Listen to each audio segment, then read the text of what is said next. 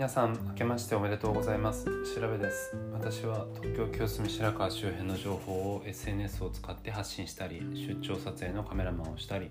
清澄白河実験室という名前で企画を考え街でさまざまなことに取り組んでいます。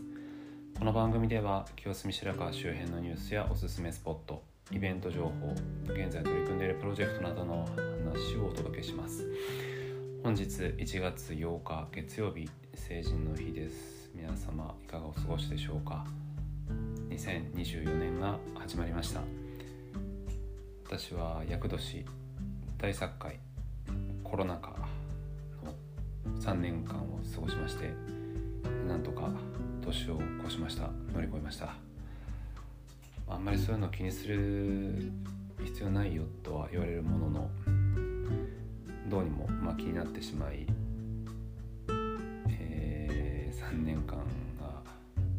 過ぎたのですが、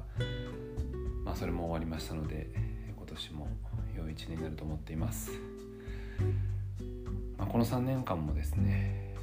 大変なことはありましたがあの、まあ、やりたいことを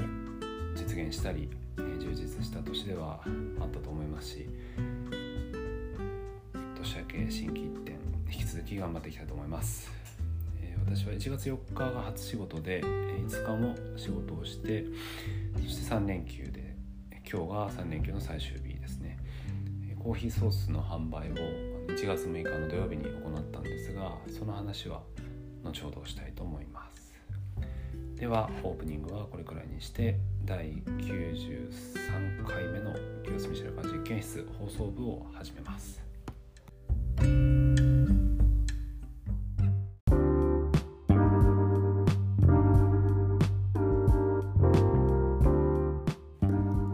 それではメイントークです。まず町のニュースです。令和6年1月1日に発生しました。能登半島地震で被災された方々を支援するため区では区役所本庁舎をはじめ各施設に募金箱を設置し義援金を募集しているそうです。設置場所はですね江東区のウェブサイトをご覧いただければと思いますが清澄白河周辺ですと深川江戸資料館あと森下の芭蕉記念館あたりですね。あと各図書館が設置場所にもなっているので深川図書館も募金箱あるかと思います。詳細はこう江東区ウェブサイトをご確認ください。続きましてパトロールですね。新年のお正月元旦ですね。私は初詣行ってきました。富岡八幡宮で初詣をしてその後森下にある神明様ですねも行ってきました。と去年去年一昨年は七福神巡りも一緒にしていたんですが、まあ、今回はもう本当に八幡様そして神明様だけでしたね。本来はですねこの放送は5日金曜日に行うはずだったので、えー、七福神をもう少し話すつもりだったんですが残念ながら七福神のご会長が昨日1月7日までなんですね。なのであの七福神回ることはできるんですけどそのそれぞれの神様のそのご会長期間はもう過ぎてしまっています。なんか数年前コロナ前ぐらいまでは1月15日ぐらいまでやってってたような気がするんですが、まあ、最近短縮されてます。行きそびれた方は、えー、ぜひ来年は年明け早めに行ってみてはいかがでしょうか、まあ、ちょうどそのえお正月ではなくてあのコーヒーソース販売の時にもですね、まあ、パトロールしてたんですけど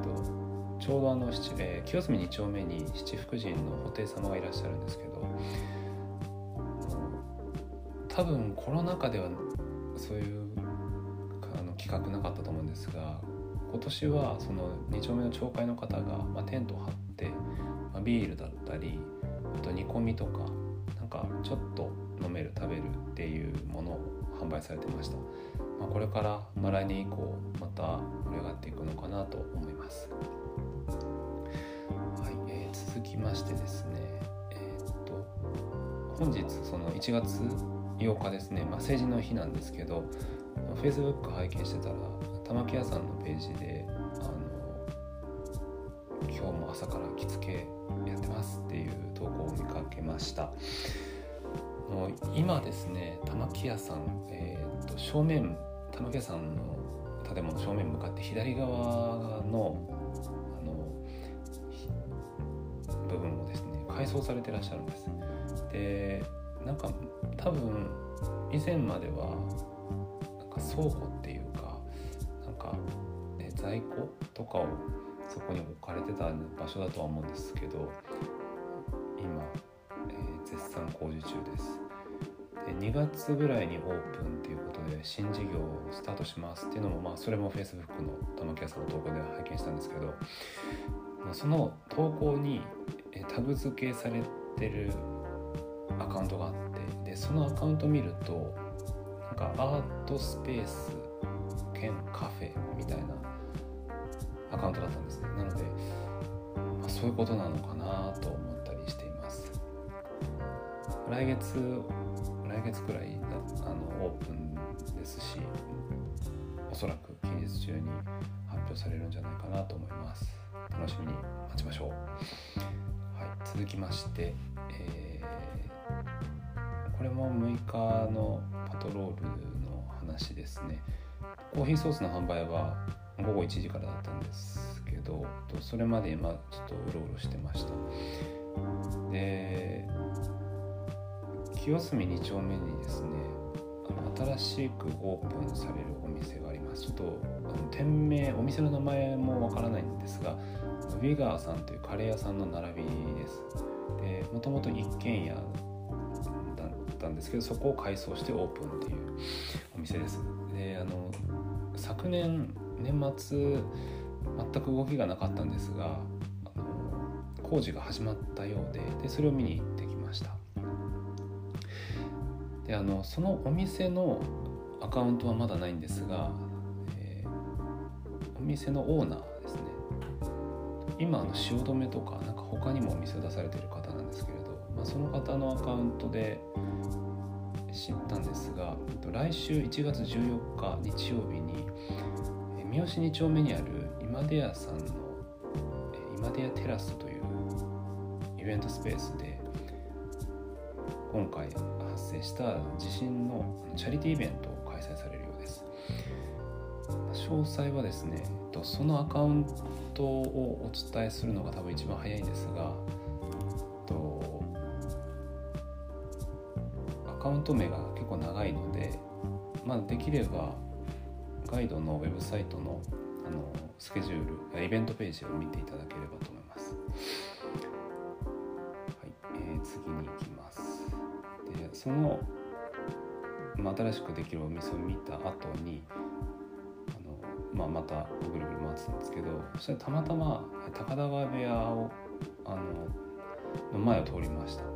そしたらですねなんか人が多いなと思ってよく見たらこの囲み取材を受けてる霧島関がいらっしゃったんです、まあ、記者の方も囲んでるんですけど多分ファンの方も囲んでて結構あの盛り上がってたんですけどであなんでだったのかなと思ったら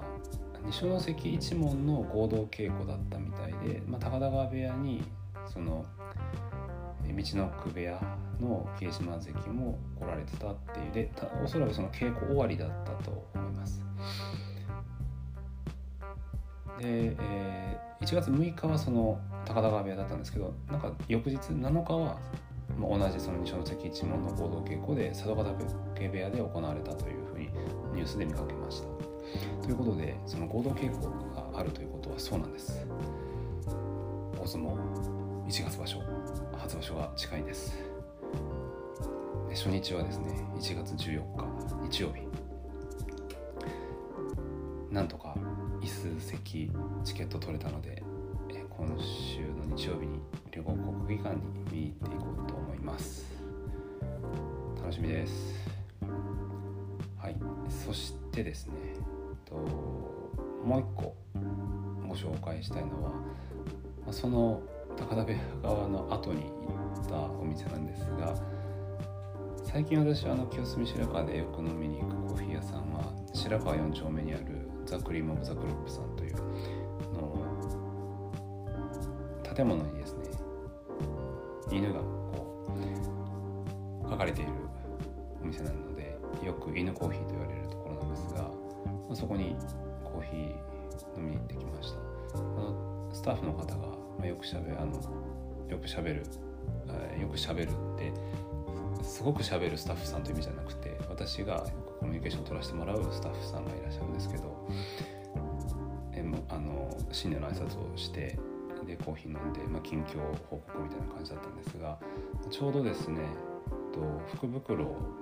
販売されていて2種類あってなんかあのドリップパックと、えー、フィナンシェっていうやつとあともう1個は、えっと、豆と、まあ、フィナンシェお菓子みたいな感じの福袋、え、2種類ありました。まだあの犬コーヒーさんのコーヒー飲んだことがなくて試してみたいなという方いらっしゃればそのスタートとしてはいいのかもしれません、えー、ご検討ください。はいということでパトロールは以上です。次に行きますが週末開催はもう週末終わっちゃったので、え、お休みにします。はい次はですねプロジェクト進捗ですね。おかげさまでガイドのコーヒーソース初売りが無事終わりました。あの今まではですね清澄白河アカウント森下アカウント、えー、門前仲町アカウントあと大木橋アカウントっていう、まあ、4つのアカウントでインスタグラムツイッター使って宣伝していたんですが、まあ、今回から、まあ、それ以外も、まあ、両国浜町月島あ蔵前のアカウントでも宣伝するようにしました、まあ、それが良かったのか分かりませんがあのいつもは事前予約の方が、事前予約で、まあ、売り上げ立ってたんですけどあの当日予約なしで購入いただく方が初めてその事前予約を超えましてそれは宣伝効果なのか何なのかこれからまたあのよく見てみなきゃいけないんですが、まあ、でも、えー、多くの方に買いに来ていただけました。あありがとうございました。あの常連の方も、まあ、いらっしゃいましたしあと初めて買いに来てくださる方もいらっしゃいましたし初めて買いに来てくださった方とあの話す時間があったのでいろいろ話してたらその町とは全く関係ない共通の、まあ、知り合いがいたりすごく楽しい時間でした。あとはですねコロナ禍中？3多分3年前ぐらいに清須寮で、え結婚式の記念だったかえっと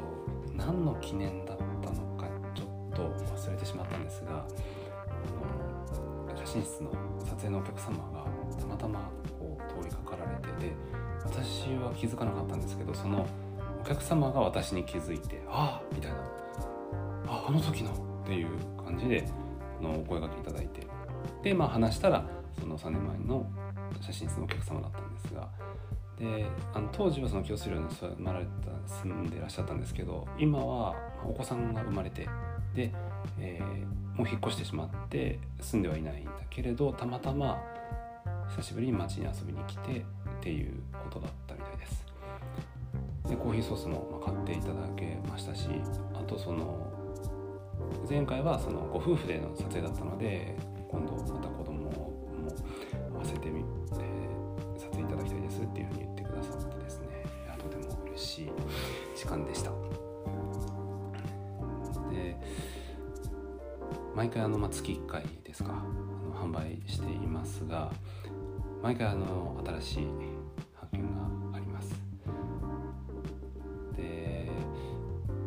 まあ毎回毎回というかあやっぱりそうなのかって思う発見もあるんですけどあの、まあ、コーヒーソースガイドのコーヒーソース販売してもう6ヶ月経ちますがフォロワーの方にはもうかなり、えー、認識はしていただいているようででただ、えっと、今回その新しく買いに来てくださった方がおっしゃってたんですけど、まあ、コーヒーソース知ってたしいや飲んでみたいってずっと思ってたけどどうしてもタイミングが合わなくて今なっちゃったみたいなことだったんですね。で、まあ、私はその毎月売ってますが大体1日か2日しか販売しませんしで、まあ、土日。でしかもその1日中というよりはもう23時間しかその販売時間ないのでそういう意味でこう買いたくても買えないという風な状況になってるんだなと、まあ、改めて、えー、感じました。その解決がですねあのオンラインショップなのか、まあ、またちょっと違うやり方なのかはわからないんですが、まあ、今年、まあ、せっかくそうやって知っていただいていや買ってみたいなって思う方がたくさんいらっしゃるのであればあの必ず対応しなきゃなと思ってます。で次回の販まだ確定はしていないんですがおそらく1月21日日曜日になると思います。場所も同じですね。資料館通りの事務所をお借りします。でここが確定次第 Facebook、Instagram、X で発信をしたいと思っています。実はあの昨日今日と通常のインスタグラムとかあの Facebook の通常投稿ができていないのはこれが、ま原因でと販売日が決まったら、まあ、その日程を入れて宣伝をしたいのでこのインスタグラム、フェイスブックの投稿も再開するという感じです。それまで、えー、しばしお待ちください。ということで、プロジェクト進捗は以上でした。新年、まあ、1回目の放送なので、今日はあ2024年やることっていうのを少しだけお話しすると、まあ、結局コーヒーソースなんですがこれも、まあ、ずっとお話ししてますけれどコーヒーソースのデザイン新しくします。で年明けにですね新しいデザインのドラフト案を2つ受け取りました。まあまあどちらにしようか考えてましてあの6日ですね。その1月6日のコーヒーソースの販売の時に、リピーターの方が来てくださったのでのまあ、どっちがいいと思いますってちょっと相談させてもらったりとかですね、まあ、これからもまだあの何人かの方にお聞きして、まあ、最終的に決めようと思ってます。で今のデザインってボトルにこう一周、まあ、1枚のシールをあの貼ってるんですけどでただ成分表がですねそこに貼られていないので、えー、ビニールに包んでそのビニールに成分表を貼って販売っていうのが現在なんですが前と後ろであのシールを2枚にしてで後ろの方が成分表で前の方が、まあ、メインので、えー、ラベルというふうにしようと思っています。おそらくこの流れだと、まあ、春3月なのか4月には切り替えられると思いますしでそのタイミングで容量って今 100g なんですけど 100ml にして、えー、3つの味を、まあ、全て同じ量にしたいなと思ってます。今あの 100g ってグラムなのであの砂糖の量によってどうしても量あと見た目の量が変わっちゃっているんですねなんですが、まあ、100ミリということで統一してでそのタイミングで少し値段も上げて販売を予定しておりますお買い得に買えるのは今だけですので、え、飲んでみたいという方ぜひ買いに来ていただければ嬉しいです。はい。えーコーヒーソースでやることはまずはこれですね。えっとまだその先もあるんですけどちょっとまずはデザインを固めてからというところかと思います。で2024年の2月に清澄白河ガイドを始めて丸12年で13年目に入るんですがまあ、実験室放送部、えー、喫茶部と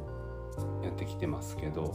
また新しい部あの企画部を始められたらいいなと思っております。また詳しいことが決まれば。ちらでご紹介したいと思っています。ということでメイントークは以上です。気になったお店ございましたら是非足を運んでみてください。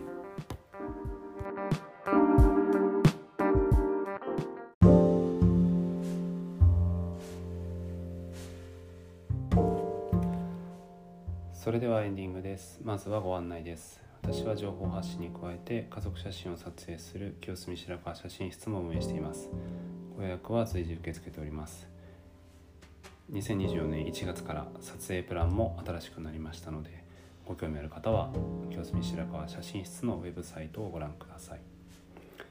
続きまして今週の江東区の天気と気温ですが、えー、火曜日が晴れ時々曇り。降水確率30%最高気温10度最低気温2度。えー、っとそんな感じの1週間ですね。水木金土日と、まあ、晴れ晴れ時々曇り。で気温もだいたい10度から14度ぐらい、まあ、最低気温が2度から4度ぐらいですね、まあ、今朝もめちゃくちゃ寒かったですけどますます寒くなってきそうですね、えー、皆様体調を崩さないようにお気をつけください。え、っとで最後に私のあ1週間ですけれどもえー、っと今週は落ち着いて過ごせるといいなと思うんですがまずはあれですねコーヒーソースの販売日が決まって、えー、さっきも少し話しましたが21日を予定しているのでもうあまり時間がないので積極的に宣伝をしていくっていうところかなと思います。あとはまあ1日2日ぐらい夜飲みに行きそうです。まあ、でもペースはあの年末と違ってもうゆっくりなんで体にダメージのない程度で飲みたいと思います。はい。ということで本日の放送は以上です。最後までお聴きいただきありがとうございました、えー、今年もどうぞよろしくお願いいたします、では皆様が日々健康で幸せな時間が過ごせますようにこの放送は調べ大輔がお送りしました。良い週間をお過ごしください。グッドラック